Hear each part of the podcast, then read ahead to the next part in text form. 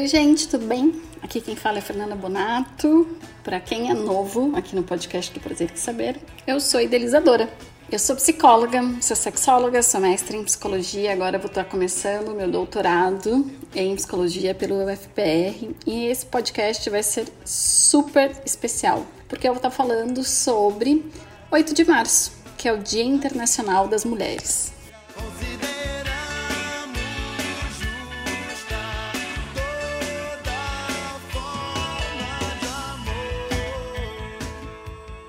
Não tinha como, né? Não ter um episódio que falasse sobre o Dia Internacional das Mulheres. Eu acho super importante a gente fazer uma contextualização histórica desse movimento que tem ganhado força a cada ano. O dia 8 de março é o Dia Internacional das Mulheres e ele está muito relacionado com uma passeata que aconteceu em Nova York no ano de 1909. No dia 26 de fevereiro, muitas mulheres foram à rua porque elas estavam pleiteando direitos iguais. Era um momento, se a gente for pensar, né, o início do século passado, em que as mulheres estavam começando a sair dos seus ambientes de casa para ser mão de obra dentro das indústrias. Só que o que, que acontece? Essa saída não foi assim tão fácil, né? A mão de obra da mulher, ela era mais barata e ela não era tão valorizada, apesar de ser necessária. E veja que eu estou falando de algo de 1909, enquanto a gente está em 2021, e essa ainda é uma realidade de muitas mulheres. Porque, infelizmente, a gente não tem acesso a tantos cargos gerenciais, assim como homens. É só vocês pararem para pensar em grandes empresas. Que grandes empresas são comandadas por mulheres? Nos dias de hoje. Será que isso tem a ver com a capacidade das mulheres? Com os estudos das mulheres? Ou com essa estrutura patriarcal que a gente vive? Porque sim, temos as mesmas capacidades, mas por que, que a gente não está em cargos gerenciais? Por que, que o poder ainda é muito específico e conduzido por homens? Se a gente parar para pensar no nosso sistema legislativo, municipal, estadual, federal, quantas mulheres estão comandando esses lugares dentro dos nossos países? Dentro. Estou é, aqui supondo que o podcast do Prazer em Saber está extrapolando o Brasil, né?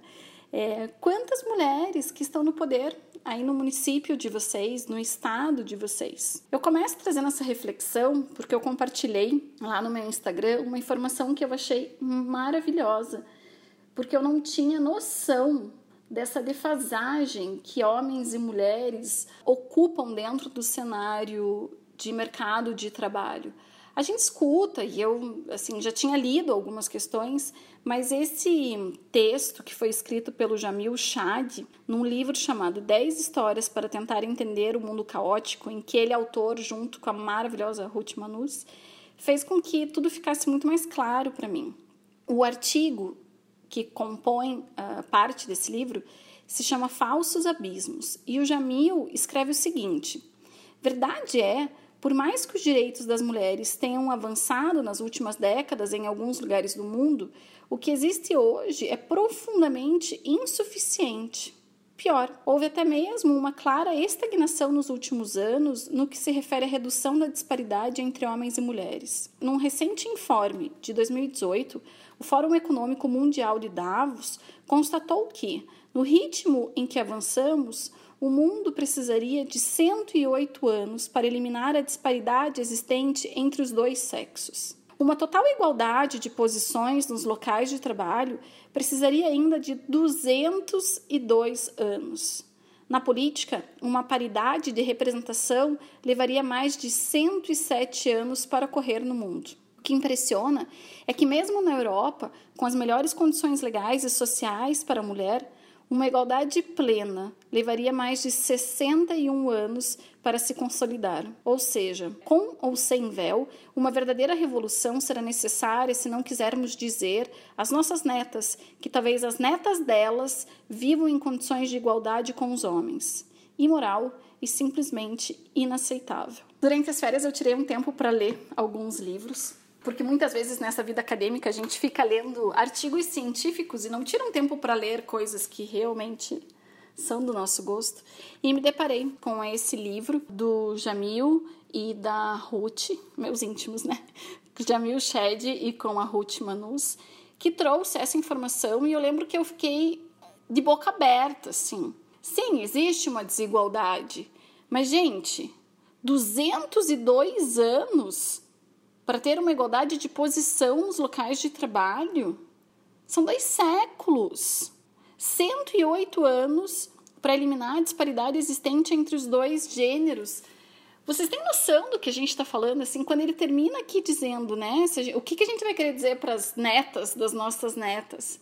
Eu acho que é uma frase tão profunda isso que ele traz, porque eu não quero isso e eu tenho certeza que muitas, muitos e muitos que estão nos escutando não querem isso.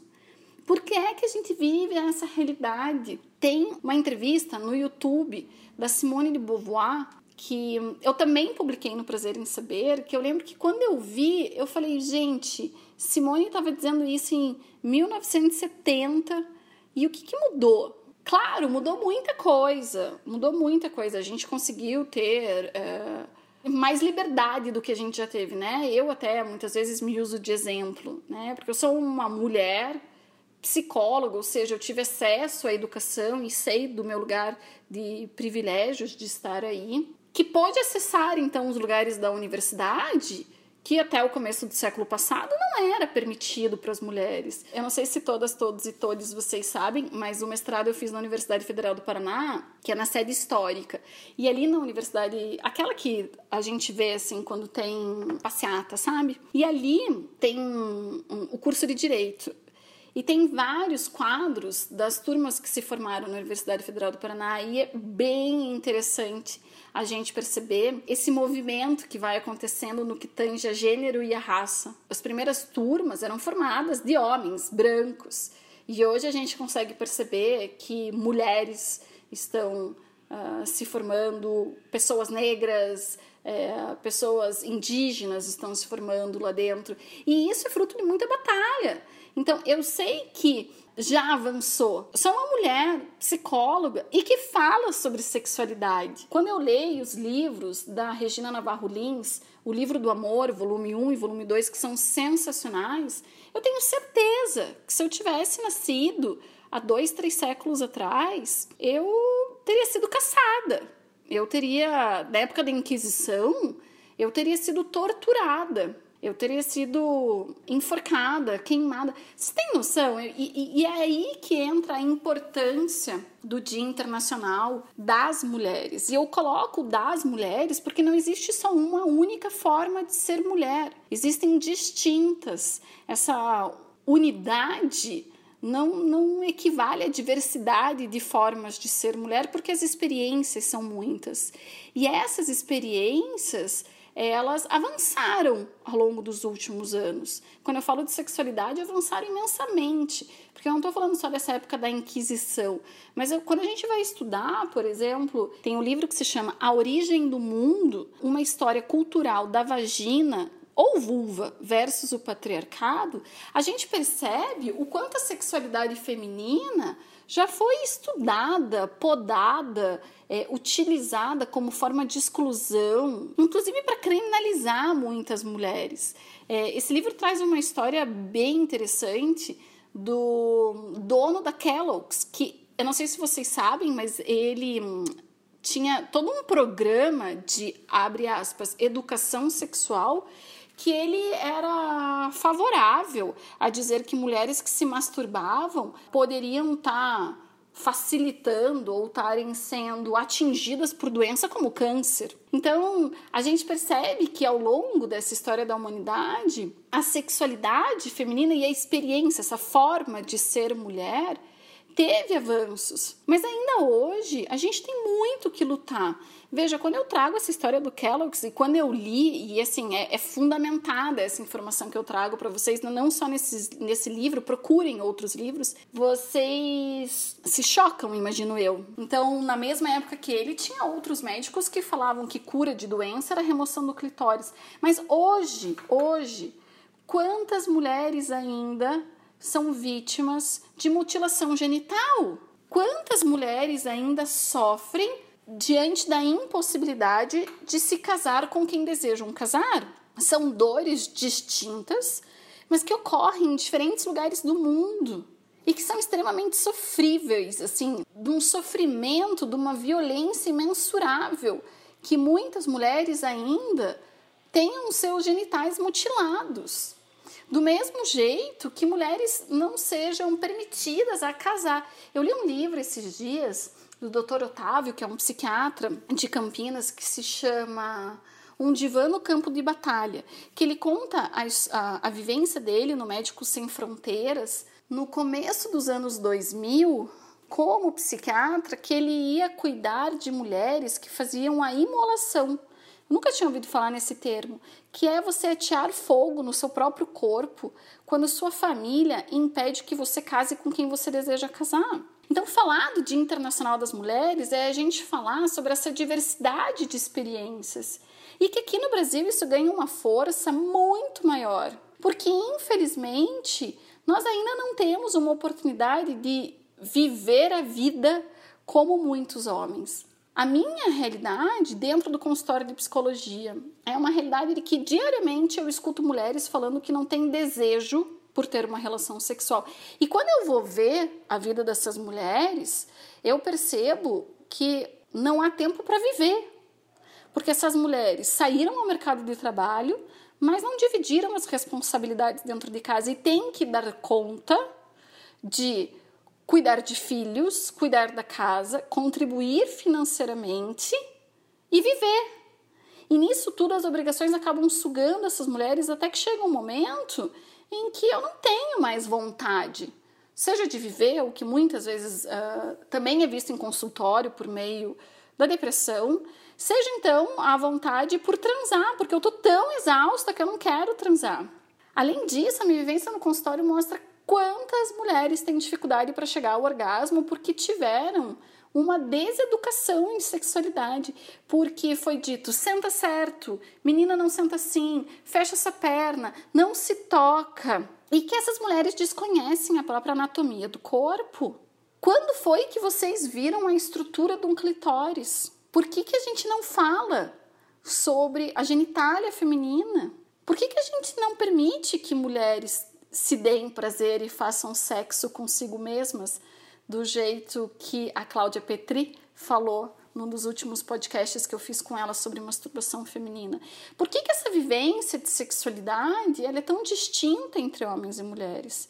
Porque é que no nosso país, a cada dia, 180 mulheres são estupradas. 66 mil mulheres por ano são vítimas de violência sexual. Por que, que tem altíssimos índices de violência física contra mulheres? Por que é que mulheres trans são assassinadas numa frequência tão alta simplesmente por elas serem quem são?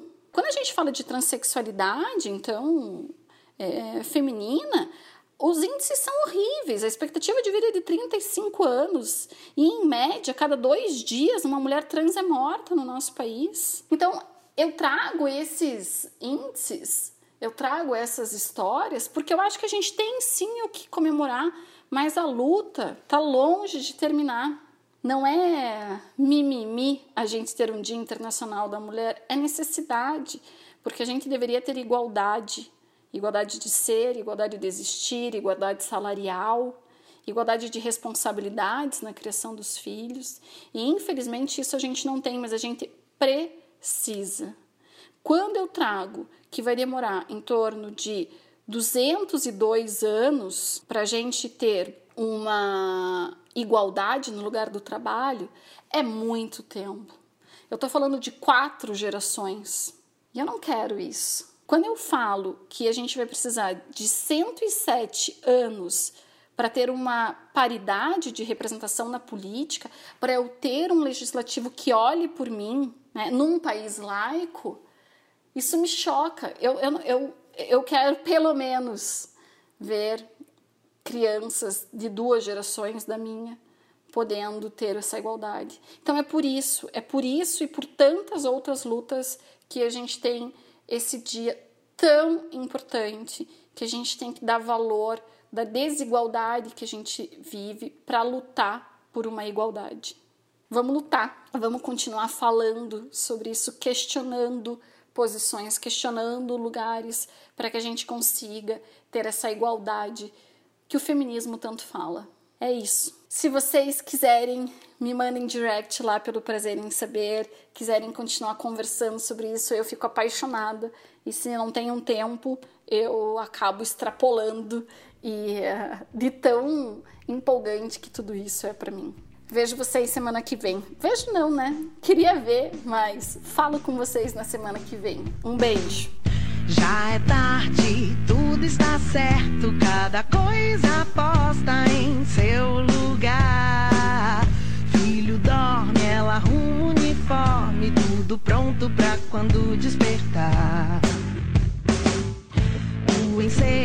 ensejo, a fez tão prendada, ela foi educada pra cuidar e servir. De costume, esquecia-se dela, sempre a